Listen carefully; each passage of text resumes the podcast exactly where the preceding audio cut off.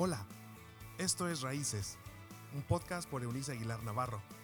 Es un espacio donde se hablan relaciones interpersonales, salud emocional, consejos de paternidad y vida espiritual. Bienvenido. Hola, hola, les saludo en este último día y por cierto lunes del mes de agosto de 2020. Un tiempo que como en reiteradas ocasiones le he dicho, un tiempo sui generis, un tiempo diferente, retos diferentes, aventuras de vida, dolores inesperados, en fin. No es que el dolor sea una novedad, es parte de vivir en este mundo caído. Sin embargo, el dolor se ha multiplicado de alguna forma y se ha hecho más, eh, nos hemos hecho más conscientes, o al menos eso espero, de que el dolor toca nuestra puerta. Así que han sido tiempos así, eh, interesantes, les digo ya, pero al mismo tiempo reveladores, reveladores de en qué habíamos estado fortaleciéndonos y por supuesto en las muchas áreas en las que hemos estado siendo frágiles. Y yo quisiera dedicar esta semana a hablar acerca de algunos temas o de un tema con subtemas que es sumamente amplio a lo que he dedicado gran parte de mi vida productiva y de servicio, que es esto de la paternidad productiva. Les recuerdo que el término paternidad es en su uso genérico va a incluir siempre papá y mamá en una parte de nuestra historia moderna en que al menos en México, ah, de cada 10 hogares hay seis de ellos que están dirigidos por un solo padre, sea el papá o la mamá solteros. Este, impresionante. Así que voy a hablar acerca, les reitero, de paternidad productiva y para ello quisiera basar nuestras reflexiones diarias en una porción de un poema interesante que cantaban, un, poema que se convirtió en una canción eh, entre los hebreos antiguos, que está registrado en el texto bíblico, en el Salmo 128. Si usted tiene una versión del texto bíblico católico romano, lo va a encontrar en el Salmo 127.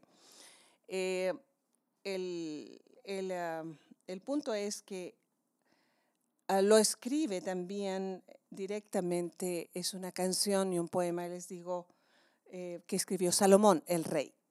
Así las cosas, lo escribe para las peregrinaciones, para estas andanzas de recordar la bondad de Dios, para recordar aquellas cosas que hemos hecho bien y en aquellas cuestiones que hemos hecho aún deficientemente. Así que les leeré del Salmo 127, eh, de la versión traducción lenguaje actual, por si usted tiene esta versión en alguna manera de obtenerla ahí en su casa, o con sus amigos, léala así. Versículo número uno dice, si Dios no construye la casa, de nada sirve que se esfuercen los constructores. Si Dios no vigila la ciudad, de nada sirve que se desvelen los vigilantes. Y voy a estar, les digo, leyendo esta porción del texto bíblico en esta semana. Ah, pero para hoy, 31 de agosto, ah, lunes, ah, les tengo una reflexión acerca de lo que he llamado las aberturas peligrosas de la paternidad. Ya sabe, em, una de las cuestiones más eh, preocupantes cuando de construcción de una casa se trata es que ah, ver a las paredes resquebrarse, tener aberturas por allí donde no esperamos que existan. Si hay aberturas, por ejemplo, en el techo, es sumamente peligroso porque las lluvias constantes u ocasionales, depende del lugar del, mundo en que usted habite, van a eh, evidenciar qué tan mal trabajo se hizo o qué tan mal, mal, material se utilizó. Porque el agua va a transmitirse desde, desde, el exterior al interior cuando se supone y se espera que el techo sea para cubrir no solamente del agua, sino de los vientos, de la tierra, de las tormentas en general. El techo habla de protección. Así que una abertura es algo que no queremos en el techo ni en las paredes de una casa. Me llama la atención cuando Salomón en este poema dice que es interesante, si Dios no construye la casa en vano, ah, sirve, o sea, no sirve de nada que se esfuercen, dice los constructores.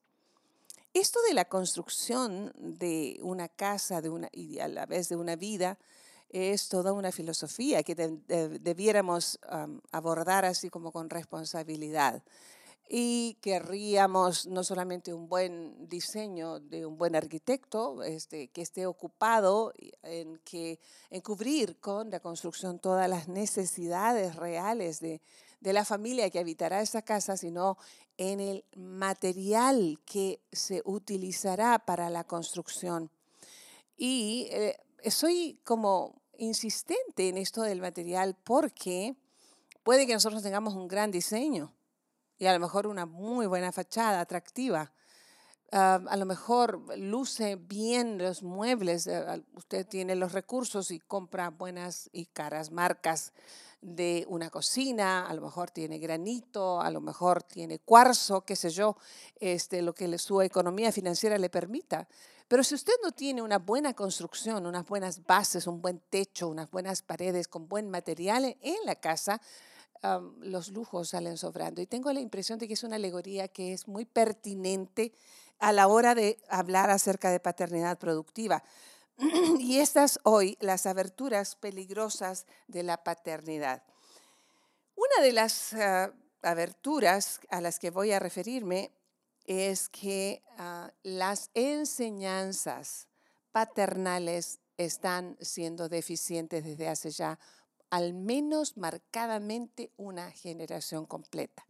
Si nosotros consideramos una generación en más o menos 40 o 50 años, que es más o menos lo que se calcula, una generación completa, entonces estamos hablando de que hace cuatro décadas, póngale usted lo mucho, cinco décadas atrás, los padres comenzaron a hacer una construcción en la vida suya propia y personal y por lo tanto también en lo que fueron construyendo más tarde con sus matrimonios y su paternidad bastante deficiente. Eh, esto se viene dando ah, como un dato, debe usted saber, al término de la Segunda Guerra Mundial, que las mujeres durante la guerra se vieron en la necesidad de tomar los trabajos, las labores externas al hogar, porque los esposos estaban como soldados en la guerra, eso hizo que en la casa se quedaran los chicos solos, que los hijos este, estuvieran demasiados, en demasiados espacios, sin, no solamente sin protección, pero sin dirección y por lo tanto sin enseñanza. Estarán de acuerdo los padres y mamás que me escuchan que ah, cuando hablamos de trabajar fuera de casa también, especialmente para la mujer, eso significa que al término de sus horarios laborales externos, al llegar a su hogar, usted debe seguir con su segundo turno para una persona, hombre o mujer soltero o casado, que tiene que venir además a sumar labores al agotamiento que ya trae. Por mucho que usted se esfuerce, se haya levantado muy temprano, haya elegido eh, ah, muchas cosas eh, de a lo mejor caras o de valor o lo que sea que usted le dé, pero, llega a casa a preparar a lo mejor el baño de los niños o de los hijos, a vigilar que los adolescentes lo hagan, vigilar que cenen todos, en el mejor de los casos, todos juntos, eh, qué sé yo, limpiar las cuestiones de la casa, ordenar el día siguiente porque va a salir corriendo, no le ha dado tiempo a esta generación de formular un proyecto de familia que les permita una educación, una enseñanza eh, responsable y pertinente, eficiente.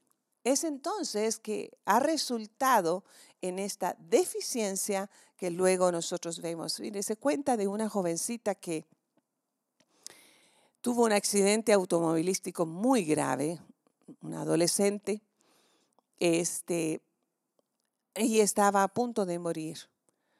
Y entonces mm, a su mami la alcanza en el hospital minutos antes de fallecer y le dice, mamá, tengo que reprocharte que me enseñaste todo lo que necesitaba para pasarlo bien en la vida. Cómo sostener un vaso de cóctel o cómo tener relaciones sexuales sin quedar embarazada o cómo fumarme un, cigarrillo, porque de alguna manera cuando lo permitimos lo estamos enseñando, aunque no seamos maestros directos. Dice, le dice la chica, pero nunca me enseñaste cómo debía morir. Y debes darme como una clase express porque estoy por fallecer. Y la cosa con la enseñanza de los padres, amigos míos, la edad que usted tenga los hijos, si ya es abuelo o abuela, esta enseñanza de todas maneras es pertinente para pasarla a la siguiente generación, es que olvidamos que nosotros somos maestros de vida. Así que en estas carencias de, ah, que dejan aberturas peligrosas en nuestra paternidad, uno de los, de los males no solamente es, el hecho lamentable de que tenga que salir a trabajar fuera de casa. Y hablo a nombre de todos aquellos hombres y mujeres que no tienen otra opción, porque son padres únicos en casa, son hogares uniparentales, y no hay nadie más que ayude con el sostenimiento económico de esa familia. Usted tiene que salir. Por eso es lamentable. Y eso puede que le ayude, y, no, y espero que así sea, le ayude a sostener la economía financiera para darle de comer y a lo mejor la educación, la ropa de sus hijos, qué sé yo, pero no le va a permitir formar el alma, el carácter, esta capacidad de madurar a sabiendas de que en la vida va a tener que enfrentar vicisitudes y las debiera enfrentar con valor y con honor, no le va a alcanzar el tiempo simplemente.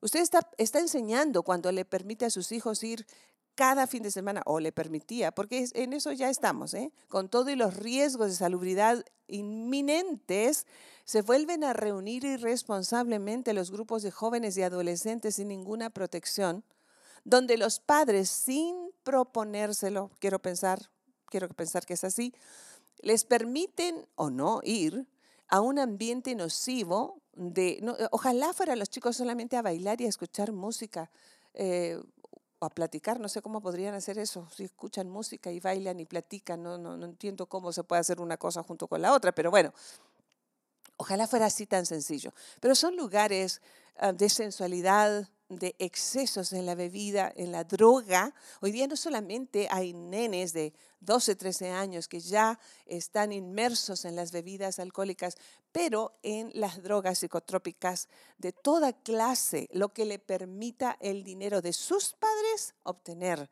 y no decir del aumento de la venta y por lo, por lo mismo del consumo de la droga aún en los estratos bajos de la sociedad, hablando financieramente. En fin, estamos enseñando a nuestros hijos a pasarla bien, como decía esta niña. Fíjese el, caso de otro chico que fue encontrado ebrio y destruyendo cosas en un lugar público, lo llevan a mm, la cárcel en los Estados Unidos o al lugar de los separos, le llamaríamos nosotros aquí. Eh, y entonces tomó una, eh, un palo, lo que tenía a mano allí, y empezó a golpear todo. Destruyó vidrios, eh, destruyó muebles, destruyó todo lo que tenía en un, en un eh, zafarrancho enorme de evidencia de ira descontrolada. Cuando lo lograron apaciguar, literalmente con, con algunos este, gases lacrimógenos, le preguntaron qué es lo que le provocaba tanto tanta ira que, tan destructiva. Y él dice, mire, a mí ya no me importa nada. Ya perdí, es más, en esto yo no tengo nada que perder, nada, porque ya perdí lo más valioso que yo tenía. No tengo a mis padres conmigo, lo que quiera que eso signifique.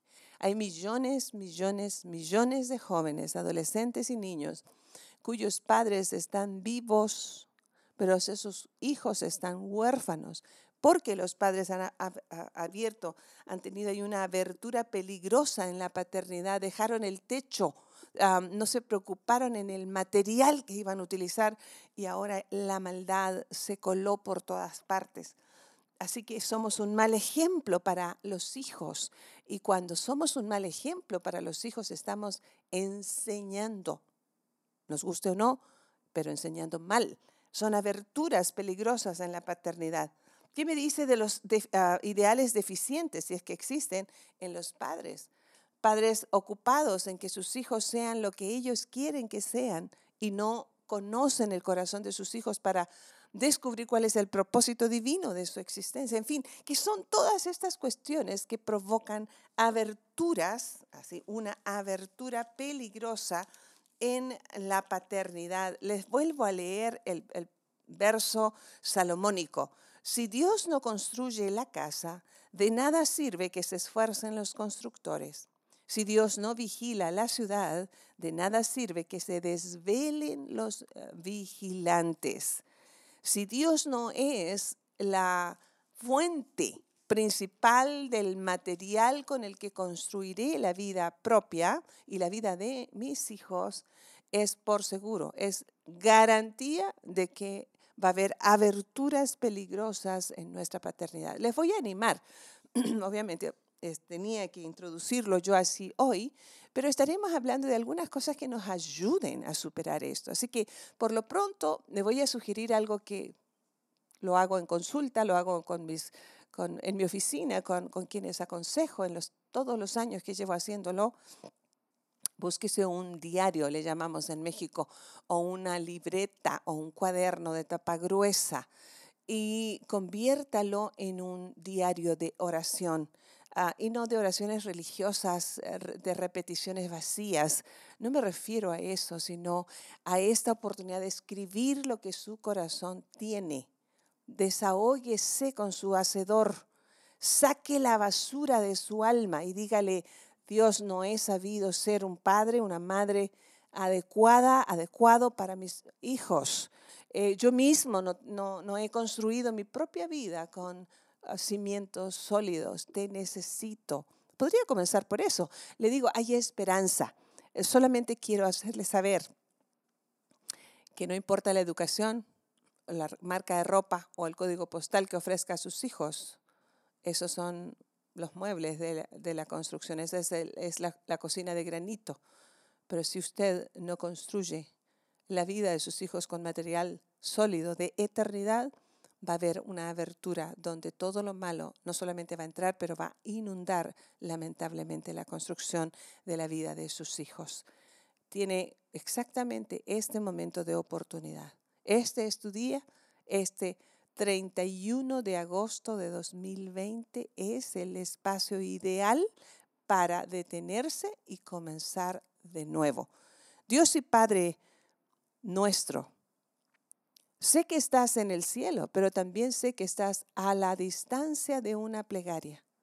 Hoy hay una necesidad enorme en nuestras almas de que recapacitemos y tomemos, bebamos, comamos de ti, de tu verdad, el material, la materia prima de vida, de esperanza, de cordura, de sensibilidad, de amabilidad, de perdón, de amor incondicional de guía permanente de donde vamos a tomar para educar a nuestros hijos. Perdónanos por lo que hemos hecho mal en este rubro. Hemos pedido que otros se hagan cargo cuando tú nos has dado a nosotros la oportunidad, el privilegio y también la responsabilidad.